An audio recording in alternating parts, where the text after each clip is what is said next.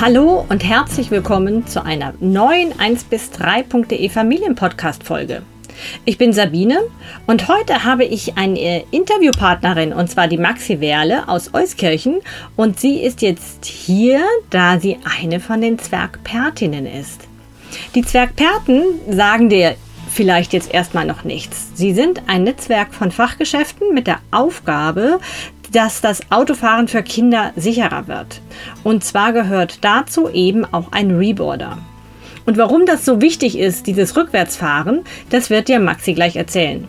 Außerdem wird sie dir dann auch noch ein paar Tipps und Tricks an die Hand geben, worauf du achten sollst, wenn du einen Kindersitz kaufst, was mit so einem Sitz dann passiert, wenn ein Unfall ähm, leider mal passieren sollte und was du dann machen kannst, damit dir auch die gegnerische Versicherung wirklich einen neuen Kindersitz dann ähm, besorgen muss.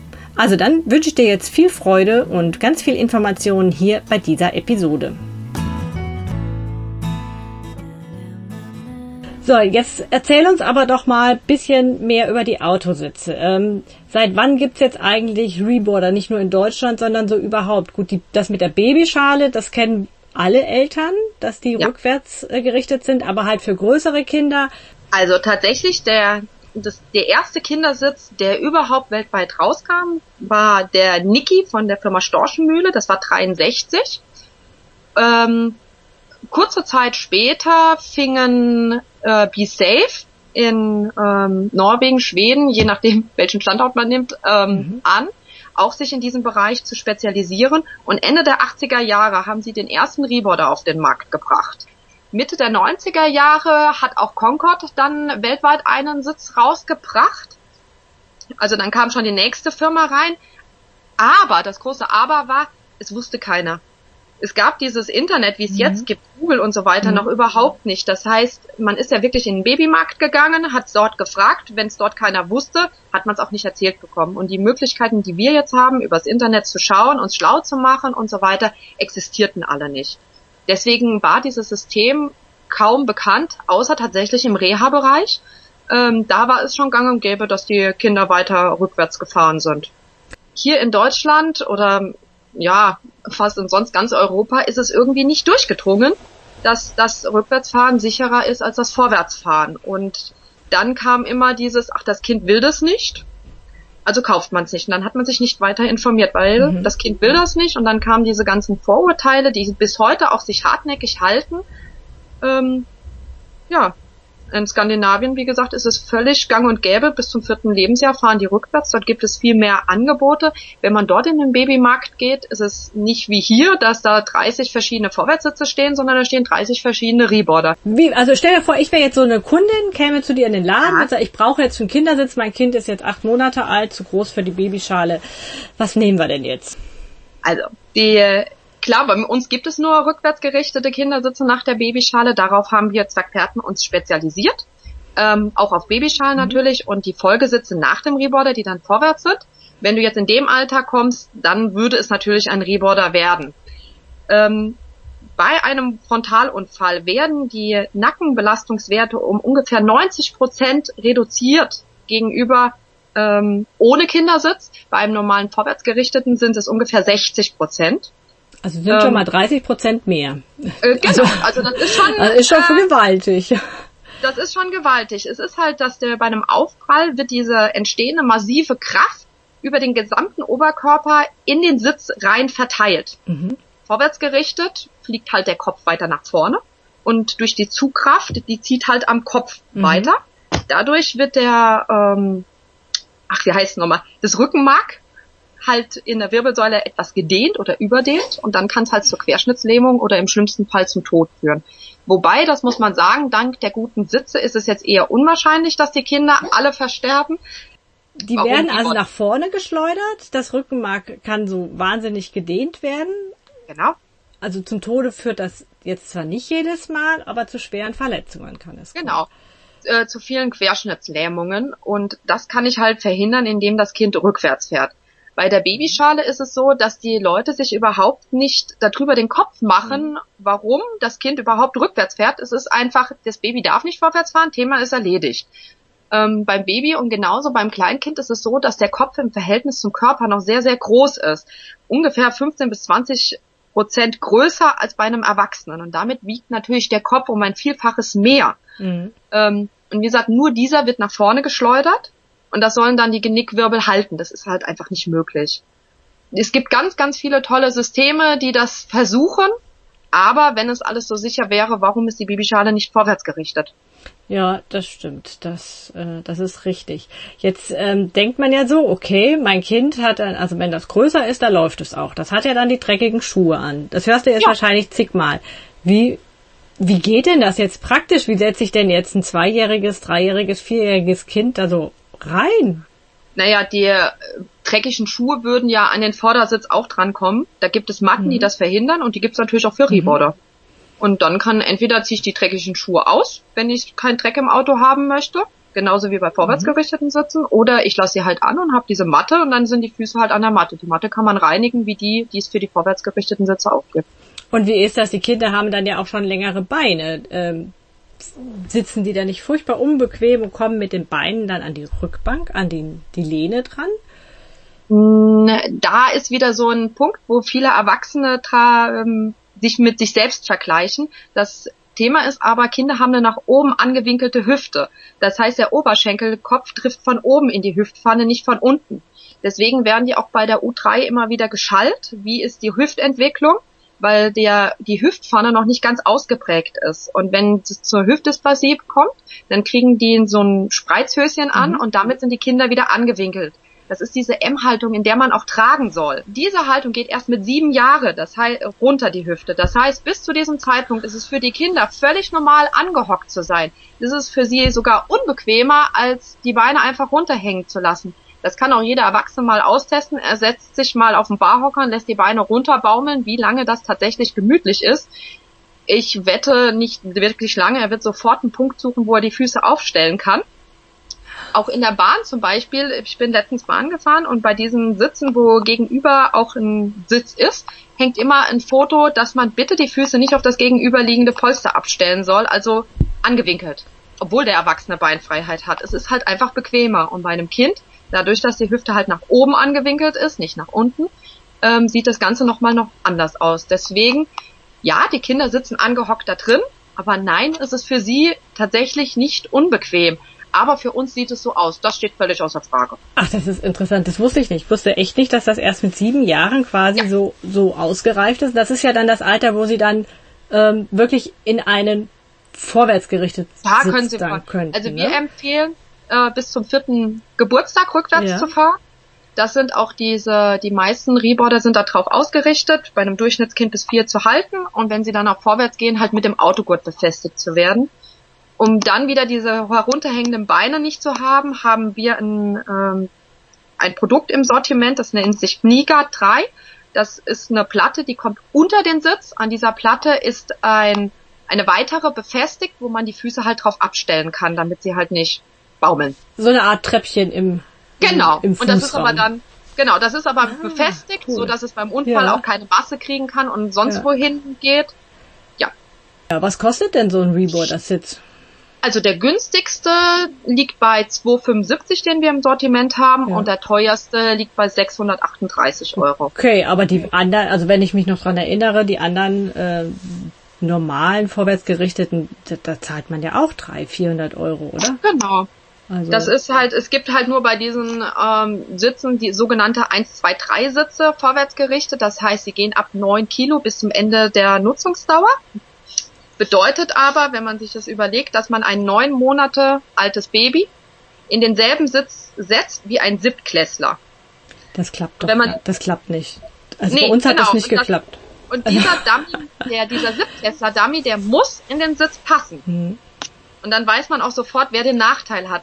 Wenn ich aber dann natürlich gucke, über elf Jahre 400 Euro auszugeben, ist halt weniger ist im, in den elf Jahren als 400 Euro auszugeben für drei Jahre. So, wenn jetzt die Eltern zu dir kommen, müssen die dann ihr Auto mitbringen oder können, können die einfach so ähm, ein Reboarder-Modell kaufen? Ähm, wie wie ist also, das? Passen denn die überall rein?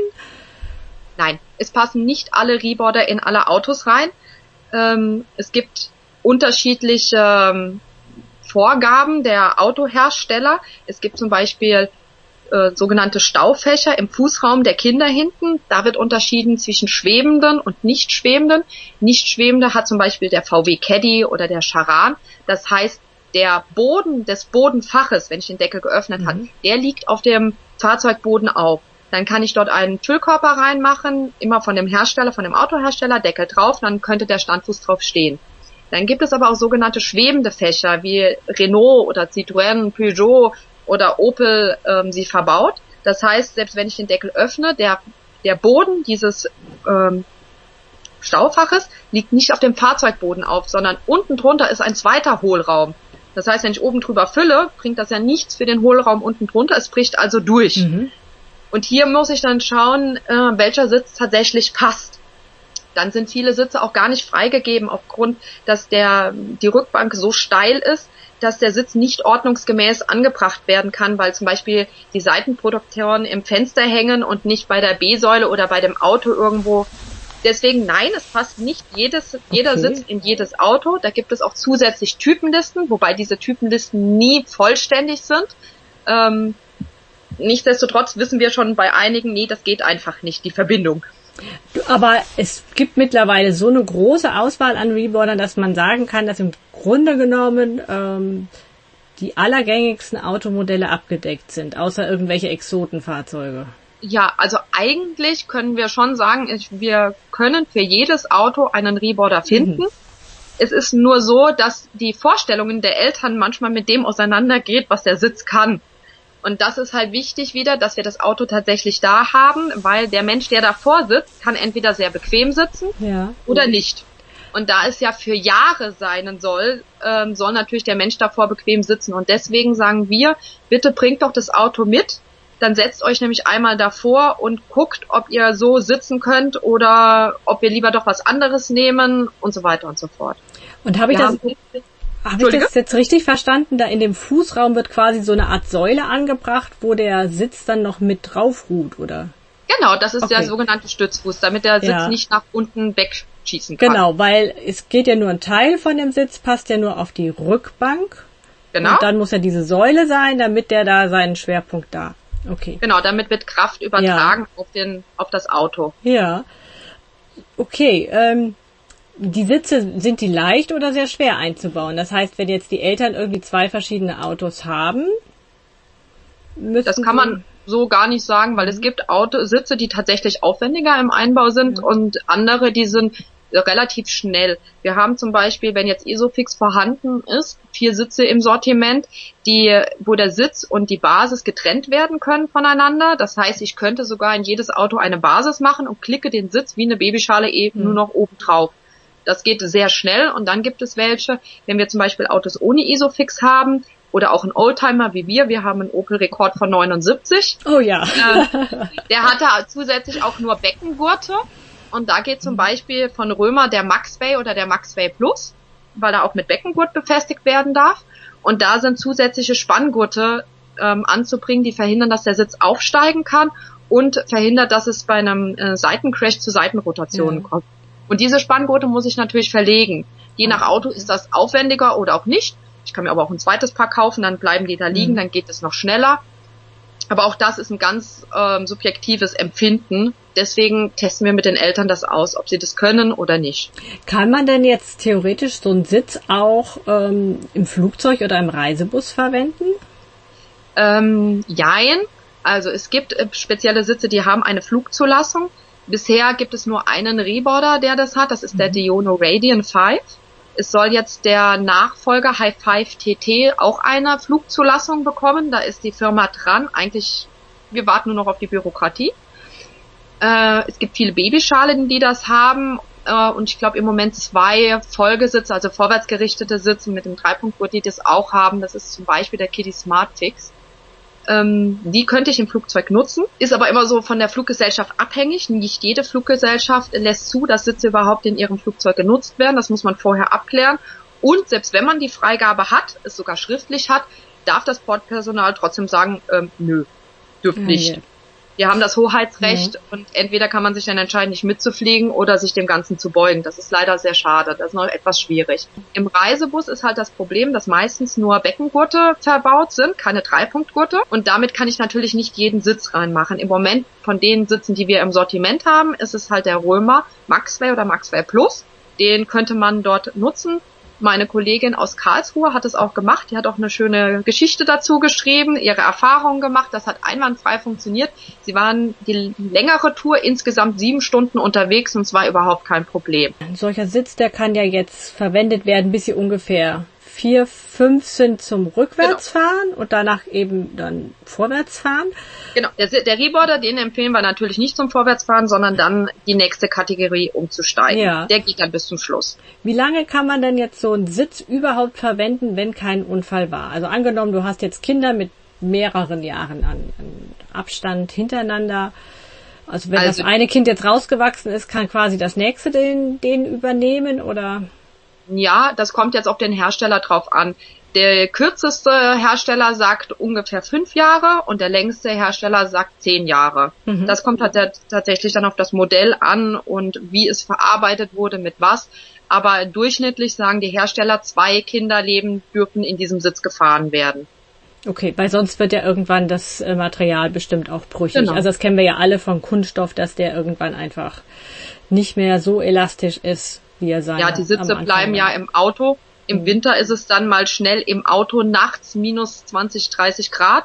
Und im Sommer, wenn das Ding in der Sonne steht, dann sind es nun mal halt auch 60 Grad und dann haben wir 80 Grad Temperaturunterschied. Mhm. Und das ist natürlich, da muss das Material arbeiten und irgendwann wie bei einem Fahrradhelm oder Motorradhelm, den muss man auch austauschen, weil dann eine Materialermüdung stattfinden kann ist ja in jedem Fahrradhelm ein Datum eingedruckt und daran kann man erkennen, wie alt dieser Fahrradhelm jetzt ist.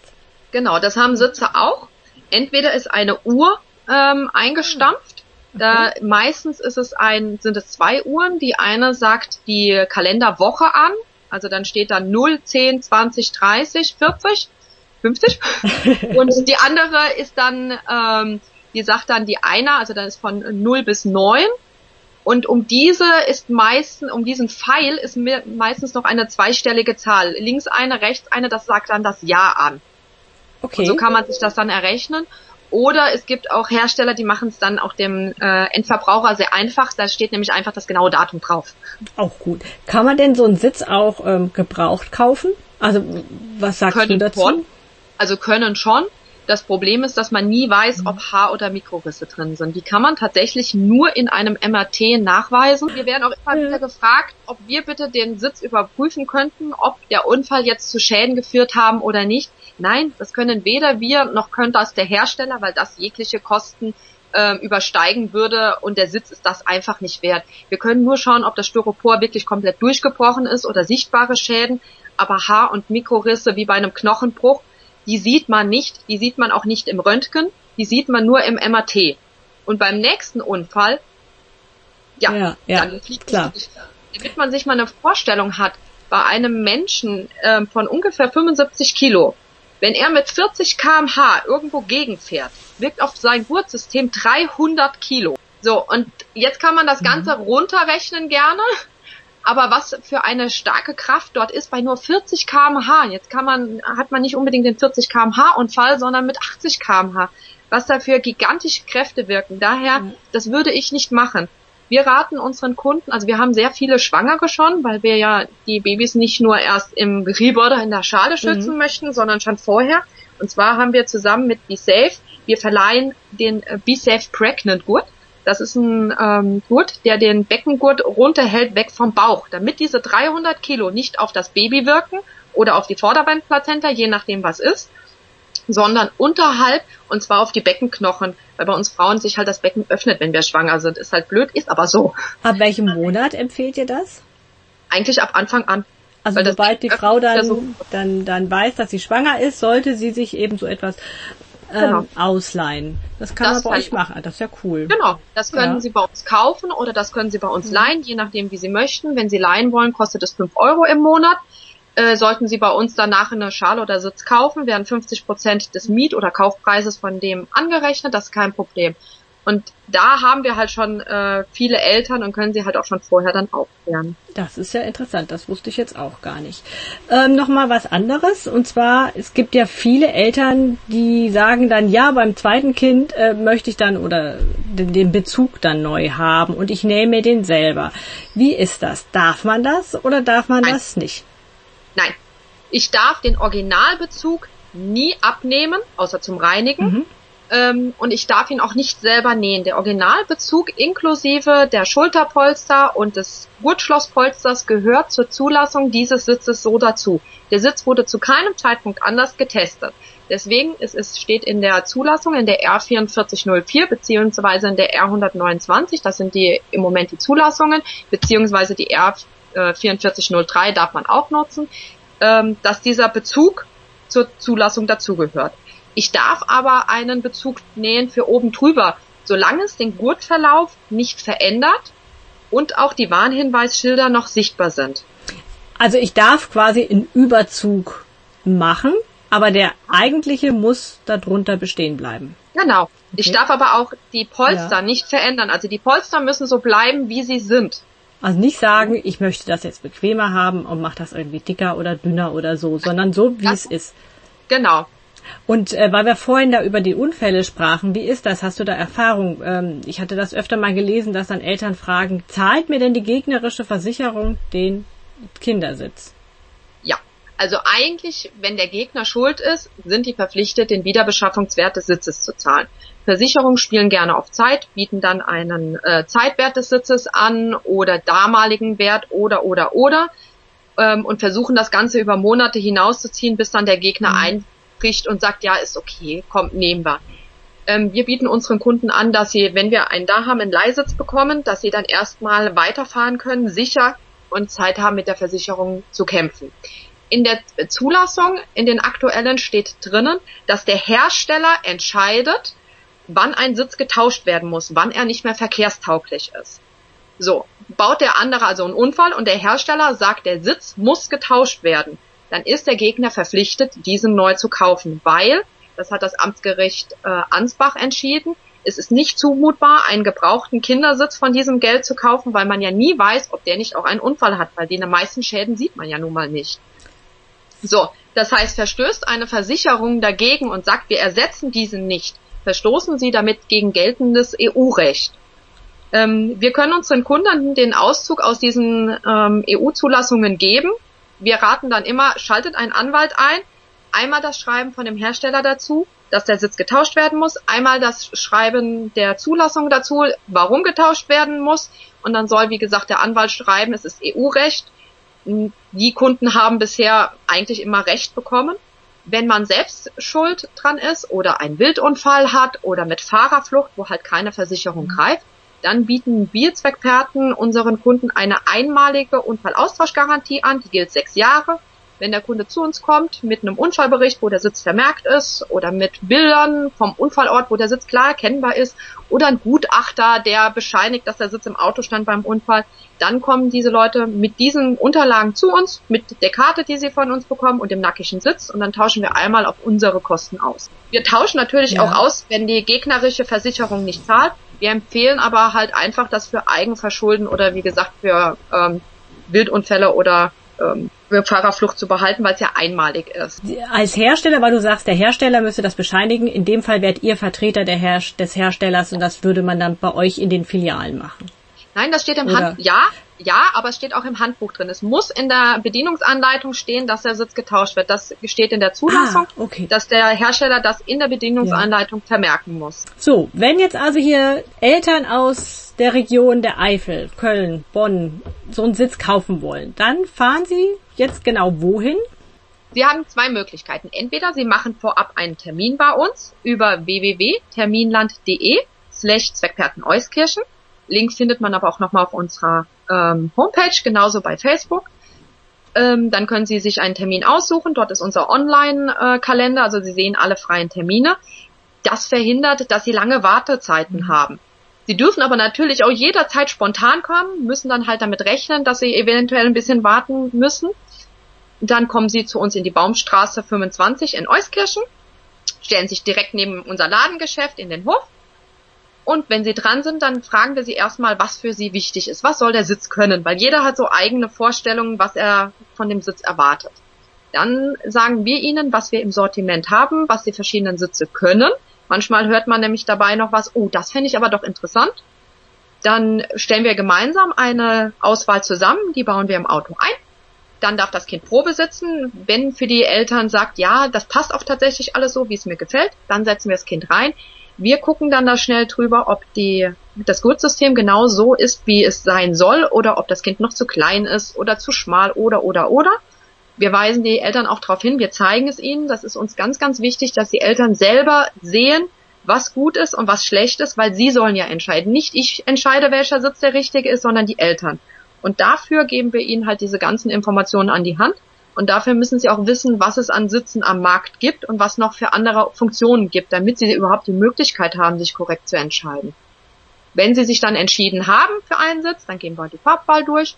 Wenn wir einen Sitz da haben, bauen, erklären wir zuerst mit zusammen und dann bauen meistens die Kunden selber den Sitz ein und wir schauen dabei zu, damit wir ihnen nochmal sagen können, wo der Fehler liegt oder wo auch nicht. Manche Kunden sagen aber auch, nee, baut ihren bitte nochmal ein, ich möchte mich zu Hause damit beschäftigen ähm, das ist genauso in Ordnung. Dann bauen wir ihn ein, stellen auf das Kind genau ein, zeigen auch das korrekte Anschnallen und dann dürfen sie nach Hause fahren. Die meisten Fragen entstehen tatsächlich erst im Nachhinein, wenn so der Alltag ja. begonnen hat, dass irgendwas nicht so 100% mehr läuft, wie sie wollen. Und dann fängt tatsächlich auch erst der wirkliche Service an. Wir sind für unsere Kunden halt per Facebook dann da, dass sie uns schreiben können, per E-Mail oder auch jeder Kunde bekommt von uns eine Handynummer, wo sie uns per WhatsApp auch außerhalb der Öffnungszeit erreichen können. Und nämlich die meisten Sachen sind tatsächlich schnell erklärbar, wenn sie uns einfach ein Bild schicken. Und dann kann ich darauf antworten, was ist. Gerade so die Kopfstütze, ist die richtig hoch eingestellt, muss der Sitzverkleinerer raus oder oder oder. Sie dürfen jederzeit bei uns vorbeikommen, aber viele haben halt auch eine Stunde Autofahrt hin mhm. und eine mhm. Stunde zurück.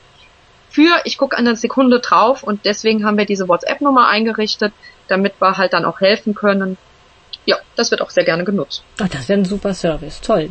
Nee, dann ver ich verlinke das auch alles noch. Ähm, noch eine Frage, wenn die Eltern sagen, oh, ich möchte das jetzt erstmal ausprobieren, ob wir da wirklich zurechtkommen, kann man sich auch einen Sitz erstmal leihen oder angenommen, die Eltern haben sonst kein Auto, reisen jetzt da an und haben dann das Auto von den Großeltern für eine Weile. Kann man so einen Sitz auch für eine Weile, für eine Zeit lang ausleihen? Geht sowas? Nein. Das geht nicht. Nein, das bieten wir nicht an. Hm. Es ist tatsächlich auch, das werden wir sehr gerne gefragt, wenn das Kind sehr viel im Auto schreit, dann wollen sie erst testen, ob es in einem Reboarder besser wird. Ähm, das macht, bringt aber tatsächlich nicht wirklich was, weil sobald das Kind nicht mehr liegend fixiert ist, was viele Kinder einfach total blöd finden, das kann ich auch sehr gut nachvollziehen, ich will auch nicht liegend fixiert sein, ähm, Sie sehen in dem Reboarder mehr, Sie können länger die Objekte ähm, fixieren und betrachten, dann ist erstmal Ruhe. Und nach zwei Wochen wird es halt auch wieder irgendwie langweilig, weil sie haben sie sich dran gewöhnt und dann fängt das Theater auch gerne wieder von vorne an. So, jetzt ja. haben aber unsere Kunden eine Woche den Reboarder getestet, bringen ihn dann wegen mir zurück und wollen jetzt einen kaufen. Dann ändert das das Problem aber an sich nicht. Es ist immer nur eine Momentaufnahme. Deswegen, nein, mhm. bieten wir sowas nicht an. Unsere Leihsitze gehen nur bei Reklamationen, wenn ein Kunde ein Problem hat und wir müssen den Sitz einschicken. Wenn wir ihn nicht selber reparieren können, dann bekommen sie von uns einen Leihsitz gestellt. Ähm, oder wenn das Kind aus der Schale schon rausgewachsen ist und wir müssen aber den Wunschsitz bestellen, auch dann geben wir einen Leihsitz raus. Oder wie gesagt, bei einem Unfall, wenn erstmal geklärt werden muss, was wie ist, auch dann dafür haben wir unsere Leihsitze, aber ansonsten nein. Ich danke nochmal Maxi von den Zwergperten-Team in Euskirchen für diese unglaublich vielen Informationen jetzt zu dem Thema Reboarder. Ich habe wirklich sehr viel darüber gelernt und wenn meine Kinder jetzt noch so klein wären, dann würde ich auf jeden Fall einen Reboarder Kindersitz auswählen. Und wenn du jetzt wissen möchtest, wo du deine individuelle Beratung erhalten kannst, dann geh auf die Webseite www.zwergperten.de und da kannst du dann nachschauen, wo für dich der nächstgelegene Zwergperten-Standpunkt ist. Ich hoffe, du konntest jetzt hier ganz viel für dich selber herausziehen. Empfehle diesen Podcast gerne an deine Freunde, Freundinnen weiter, wenn die gerade überlegen, welchen Kindersitz sie sich zulegen sollen. Und ähm, wenn du die Folge jetzt auf iTunes hörst, dann kannst du unseren Familienpodcast auch gerne abonnieren und oder auch bewerten. Ich hoffe, es hat dir gefallen und du hattest Spaß und bedanke mich ganz herzlich für die Zeit, die du jetzt mit uns hier verbracht hast. Und dann wünsche ich dir jetzt noch einen schönen Tag oder eine gute Nacht.